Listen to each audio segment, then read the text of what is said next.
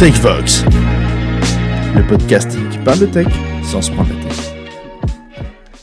Bonjour à tous, chers auditeurs, bonjour, chers speakers, bienvenue sur TechVox, le podcast qui parle de tech sans se prendre la tête.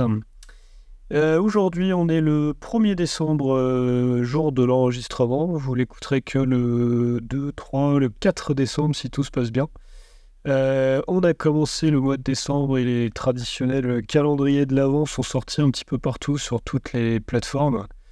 Euh, J'aurais même vu un qui m'a fait rire, le calendrier de l'argent. J'ai trouvé ça rigolo euh, avec des, sous à gagner tous les jours. Ça m'a fait beaucoup rire. Euh, bref, ce n'est pas le sujet. Aujourd'hui, on souhaitait vous faire un petit feedback sur la .NET Conf 2023. On en a déjà parlé lundi dernier en faisant un focus sur euh, Microsoft Aspire, la nouvelle stack euh, de, Microsoft. Aujourd'hui, on va être un petit peu plus euh, diversifié, on va dire. On va parler de WCF Core, on va parler d'Entity Framework et on va parler de Poly.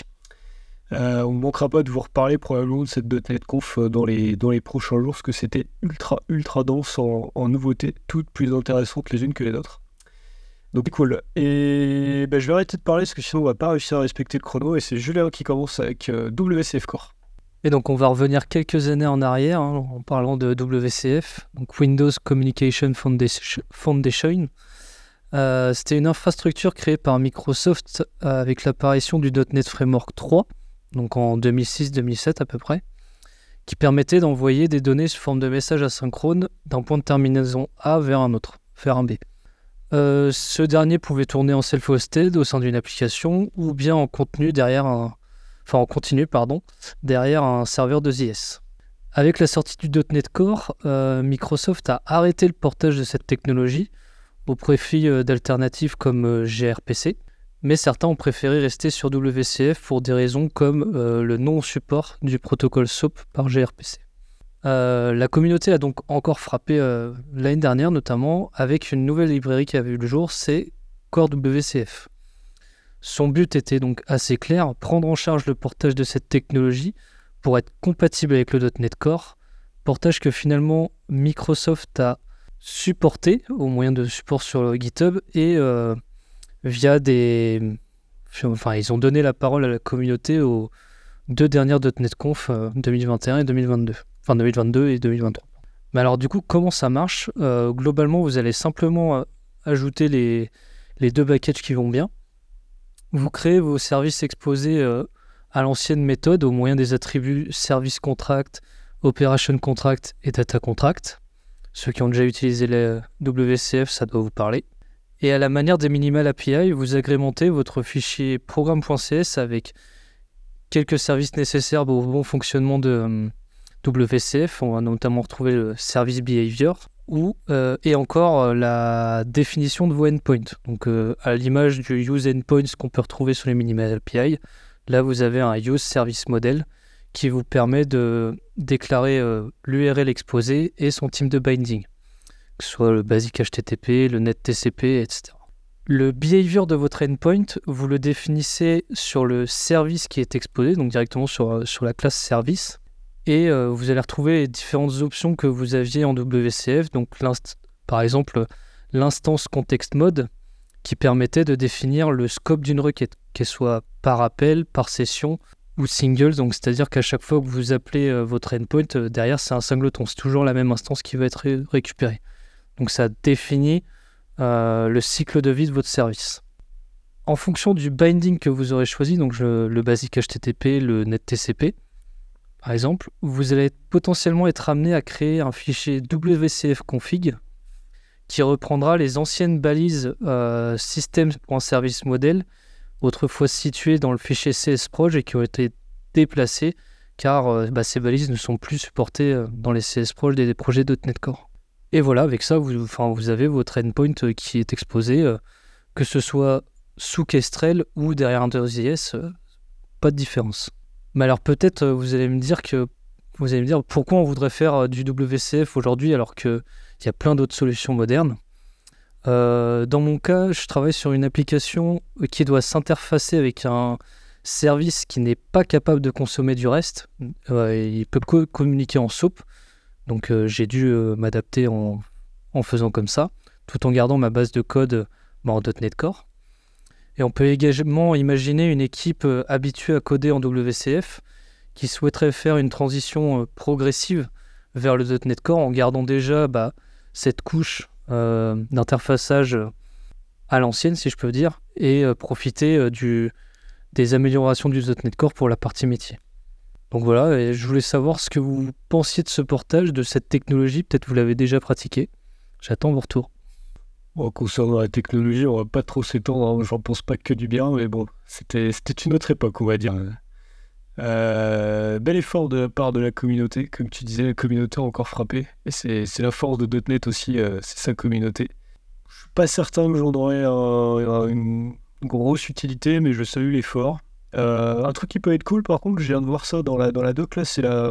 Toi, tu as parlé de la partie exposition d'API en WCF. Il y a aussi la partie consommation qui a été embarquée dans, dans, les, dans les packages, avec notamment un.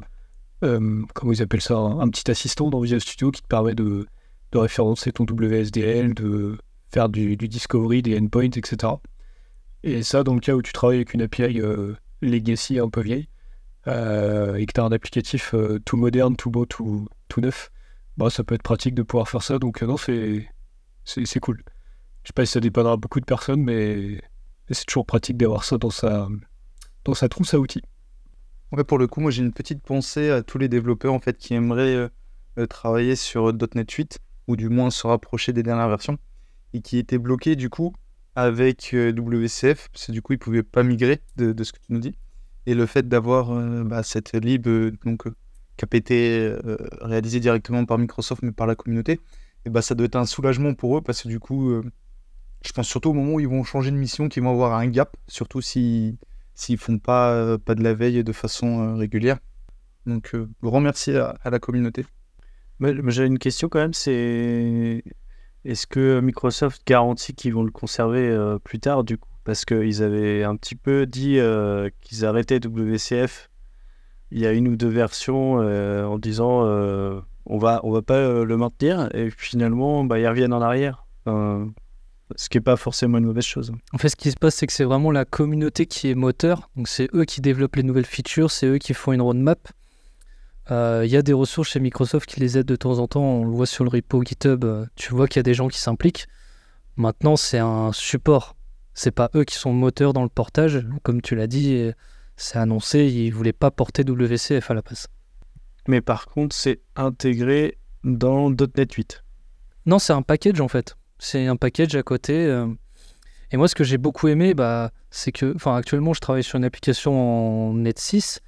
Et la chose que j'avais pas envie de faire, c'était de créer une application en .NET Framework et d'implémenter le WCF euh, j'ai envie de dire, à l'ancienne, alors qu'on essayait de construire un socle sur des technologies modernes pour que ce soit plus facilement maintenable. Et en fait, j'ai pris en main cette lib. Bah, du coup, grosso modo, enfin, si je dois rentrer un peu plus dans le concret, c'est que je devais imiter un service WCF qui existait déjà, codé en .NET 4.7. Et le travail euh, d'archéologie, entre guillemets, euh, pour euh, regarder dans le code comment c'était fait à l'époque, les options, comment ça marchait, ben, en fin de compte, je trouve que le portage, ils l'ont vraiment bien fait parce que j'ai vraiment retrouvé chaque option. Enfin, c'était assez simple de, matcher l'option A en 4.7 et l'option, enfin, la retrouver son, son mapping en, en net 6. Je trouve que ça a vraiment été bien fait pour le coup. Super. Eh ben, merci beaucoup, Julien. C'était une belle découverte. Et ça sur mon service à nos, à nos amis développeurs qui développent avec, encore avec du WCF. Merci pour eux. Euh, ensuite, on va enchaîner avec Thomas qui voulait nous parler d'une euh, euh, d'une autre communauté qui a encore frappé, la communauté Entity Framework. Et notamment quelques petites nouveautés intéressantes avec, avec cet ORM. Donc, bah, Thomas, à toi. Yes, merci Mathieu. du coup, je vais vous parler d'une nouveauté sur EF Core 8, du coup, qui est, tout juste disponible. Euh, je suis sûr que ça vous est déjà arrivé que sur vos projets, donc vous avez une base de données euh, de type SQL et que euh, vous devez sauvegarder des informations JSON dans votre base. Lorsque on a ce genre de souci, enfin du moins ce genre de problématique, il est compliqué de pouvoir requêter directement des informations qui sont à l'intérieur de ce JSON via Entity Framework. En général, on est plutôt obligé de récupérer du coup euh, bah, toutes les lignes qui contiennent ces informations, et après de les euh, désérialiser, et après de pouvoir filtrer tout en mémoire. Et du coup, avec EF Core 8, il est possible maintenant de pouvoir créer directement sa requête, donc EF, e en, ayant, en filtrant directement les, les propriétés qui sont issues de l'objet JSON.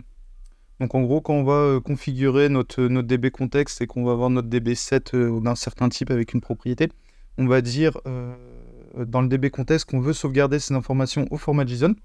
Du coup, ça permet de garder la structure intégrale de l'objet. Et du coup, grâce à ça, on va pouvoir créer sa requête, sa requête link en disant je veux cet attribut, cet attribut, cet attribut. Et du coup, EFCore va se charger de transformer la, la requête en requête SQL qui va du coup appeler euh, OpenJSON pour pouvoir transformer le JSON en objet côté SQL, pouvoir rechercher les informations qui, qui sont demandées et du coup retourner directement le, les records. Donc euh, plutôt satisfait et, euh, et, voilà. Je sais pas ce que vous en pensez. Ouais, j'avais une question par, rapport à, par rapport à ça. donc là, tu disais que ta, ta collègue était bah, typée un peu JSON, tu, tu sais qu'il y a du, du JSON dedans tu peux lui donner son, son type de destination ou, ou pas? Pour faire du requêtage, justement. Est-ce que tu peux utiliser du link derrière ou ça se passe comment euh, cette partie-là? Ouais, c'est ça. C'est quand tu, quand tu définis du coup euh, ton, ton, dans ton DB contexte, en fait, tu vas dire que euh, cette colonne, du coup, c'est un objet, enfin, un, objet qui représente ce que tu veux. Par exemple, je sais pas, une personne avec son âge, son prénom, son nom. Et en fait, dans ton DB contexte, tu vas lui dire que tu veux que quand tu l'enregistres en base de données, tu l'enregistres au format JSON. Donc dans ta base de données, tu n'as que ta string qui est du coup euh, bah, qui est le JSON de ta représentation de personne. Et du coup, quand tu vas te balader euh, sur, euh, par exemple, je sais pas, tu as des directions et dans ta direction, tu as des utilisateurs, donc des personnes, tu fais direction.personne.âge et tu mets ton âge, et bah lui, du coup, quand tu envoies ta requête, et bah EF va du coup transcrire ça en SQL et au moment où il va itérer sur chaque ligne, il va faire un open JSON de chacune de tes strings. Et c'est comme ça qu'il va pouvoir euh, filtrer les informations que tu lui as demandé, quoi, et les retourner. Tout ça, ça se passe que côté, euh, du coup, euh, serveur. Et du coup, en fait, ça te permet de requêter le JSON à l'intérieur de ta base de données sans t'en soucier côté C Sharp, c'est ça? C'est ça, du coup, le, tu fais plus le travail in-memory, tu récupères plus toutes tes données côté C Sharp et après tu filtres. Là, tu peux directement déléguer la tâche au, serveur SQL. Et ça a l'air vachement bien, mais ça donne quoi en termes de perf, ça, tu sais ou pas? C'est efficace? Ou c'est vraiment pour dépanner quand tu as une base SQL classique? Et que t'as pas envie de mettre une base NoSQL à côté parce que parce que t'as pas assez de besoin pour le faire? Alors, j'ai pas comparé entre les deux. Par contre, j'ai fait un petit, un, petit test pour pouvoir requitter. Niveau, euh, enfin, sur un select classique, j'étais à 40 millisecondes donc ça restait, euh, ça reste correct. Après, il faudra en effet comparer euh, le, les deux approches. En tout cas, lors de la .NET Conf, ils n'avaient pas fait le, con, le la partie euh, NoSQL et la partie SQL pour voir lequel est le plus rapide ou pas. Quoi. La, la question que je me posais, c'est est-ce que tous les SGBD sont compatibles ou est-ce que là, ils ont juste présenté avec SQL Server Parce qu'en en fait, il faut que ton faut que ton SGBD soit capable du coup de générer du SQL sur un champ JSON Alors, bonne colle. Alors, ils l'ont présenté du coup avec euh, le use SQL. Euh, je pourrais regarder. Pour moi, c'est supporté uniquement sur SQL Server et, et SQLite pour l'instant. Encore une bonne raison d'utiliser ces moteurs de, de base de données. Après, euh, moi j'ai quand même une réserve là-dessus en termes de, de débugage et de éventuellement de. Enfin, dans les faits, euh, tu peux peut-être avoir du mal à comprendre ce qui se passe euh, vraiment euh, quand tu fais des requêtes un petit peu touchy. Et donc, avoir à l'usage. Hein. Après, tu as toujours la possibilité, du coup, de, de demander à Entity Framework de, de, de printer les requêtes qu'il effectue pour pouvoir, du coup, te, enfin, vérifier ce qu'il ce réalise, quoi dans le cas où tu as des doutes. Après, en effet, si tu as des, des bugs, est-ce que ça sera plus compliqué que quand tu n'utilises pas cette, euh, cette méthode? Je sais pas. Et pour, ce qui est des perfs, euh, j'aurais tendance à penser que ce serait peut-être plus efficace. Imaginons que tu aies des, JSON qui soient assez larges dans, une colonne, enfin, qui soient stockés dans ta base de données. Au lieu de ramener tout le JSON dans ton API ou enfin, ton, application et de le parser et ensuite de l'utiliser, j'imagine que aller travailler directement dans la base de données, ça peut être euh, plus efficace. Ouais, bah c'est l'objectif même. hein. C'est de, ok, t'as une requête qui est plus grosse, cette requête elle met plus de temps, mais du coup, t'as pas besoin de récupérer tes données in-memory, refaire le travail de filtrage après. Donc sur la globalité, tu es gagnant. Cool, super, merci Thomas.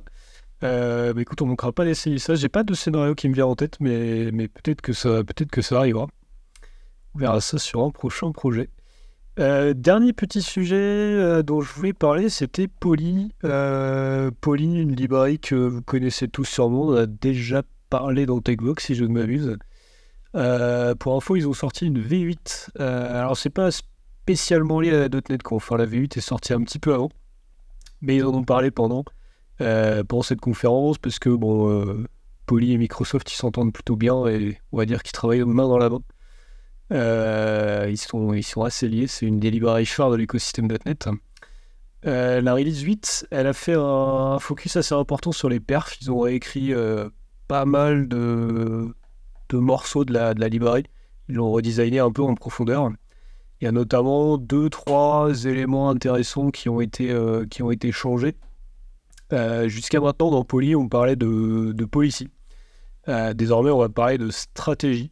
Donc, on va retrouver globalement les mêmes concepts. hein. Euh, On va retrouver le, pattern retry, le circuit breaker, euh, le fallback, euh, le timeout, le rate limiter, et, j'en oublie probablement certains. Mais le terme a changé parce que, on va le voir juste après, désormais, on ne parle plus d'intégration de policy unitaire, mais de pipeline de résilience. Résilience pipeline en, en anglais. Ce n'est exactement pareil dans l'autre sens. Traduction était totalement inutile. Donc c'est vraiment l'un des... C'est vraiment l'une des grosses nouveautés phares de, de cette version 8, c'est ce système de résilience pipeline. Qu'est-ce que ça change? Euh, Dans la réalité, pas mal de choses en réalité. Euh, encore un doublon, je vais couper ça montage. Euh, le truc, c'est qu'on va pouvoir combiner plusieurs stratégies, donc policy, au sein d'un même pipeline. Pareil, on va pouvoir lui dire bah, je vais vouloir ajouter un rate limiter, mais je vais aussi mettre un circuit breaker et éventuellement un système de timeout.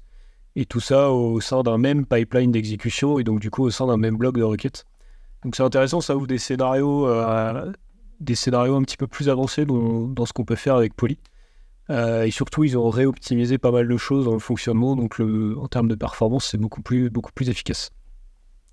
Euh, ils ont fait pas mal d'autres petites nouveautés aussi qui sont pas moins importantes, mais sur lesquelles je vais pas forcément faire le focus. Il y a le support natif de l'asynchronisme euh, sur l'ensemble de la, sur l'ensemble des, des méthodes et des classes de, Poly. Euh, ils ont totalement supprimé tout ce qui était API statique dans, leur code. Euh, il y a une configuration qui est plus flexible, un peu plus souple que, ce qu'on pouvait avoir avant. Et un point quand même important que, que, que je trouve assez sympa, c'est l'intégration native de la télémétrie dans toutes les stratégies de, de Poly, euh, basée sur la norme Open Télémétrie et qui permet d'avoir du feedback euh, sur, euh, pardon, sur les stratégies et les pipelines qu'on va, qu'on va exécuter. Donc une belle évolution de Poly, je pense que c'est une librairie qui, qui gagne en maturité de version en version, qui est extrêmement bien supportée et auquel on ne peut pas, on, on ne peut pas s'en passer en 2023. Cette feature super intéressante parce qu'au final, comme tu l'as dit, les stratégies, on va vouloir souvent les chaîner. Et donc avoir ce système de chaîne de responsabilité, euh, j'ai envie de dire presque prêt à l'emploi, parce que tu dois avoir un mode custom qui implémente déjà les règles par défaut de toutes tes stratégies. C'est super intelligent, quoi. Ça simplifie grandement euh, la mise en place d'un truc, d'une solution résiliente euh, par défaut, quoi. Un minimum. Et tous ces changements-là que tu, tu l'as annoncé, Mathieu, c'est en mode de breaking change ou c'est ou c'est vraiment du complément euh, par rapport à, l'ancienne version? Ou est-ce qu'il y a vraiment une petite, un, je sais pas, petit tuto qui permet de monter de version peut-être pour s'adapter euh, avec toutes ces nouveautés? Est-ce que c'est quand même des changements euh, Ouais, alors on est- il y a pas mal de breaking change. Il va falloir modifier du code. Il y a du code qui va, qui va devoir évoluer parce que les, les policies n'existent plus. C'est désormais des stratégies. Il y a pas mal d'autres choses. il y a des. notamment un package qui a, qui a changé. C'est poly.core maintenant et plus poly tout court. Donc il y a, y a quand même pas mal de nouveautés. Après, c'est plutôt bien documenté. Je ne sais pas s'ils ont prévu un tools pour faire la migration. C'est une bonne question, un assistant. En tout cas, le process de migration est plutôt bien documenté. Il ne devrait pas être trop, euh, trop complexe pour, euh, pour, les, pour, les, pour les développeurs. Eh bien, merci à tous. C'était un, c'était un excellent podcast. On ne manquera pas de vous reparler de cette, euh, de cette .NET Conf très bientôt. Très, très bientôt même pour, pour mes chers podcasters. Euh, en tout cas, euh, bonne semaine à tous et à la semaine prochaine.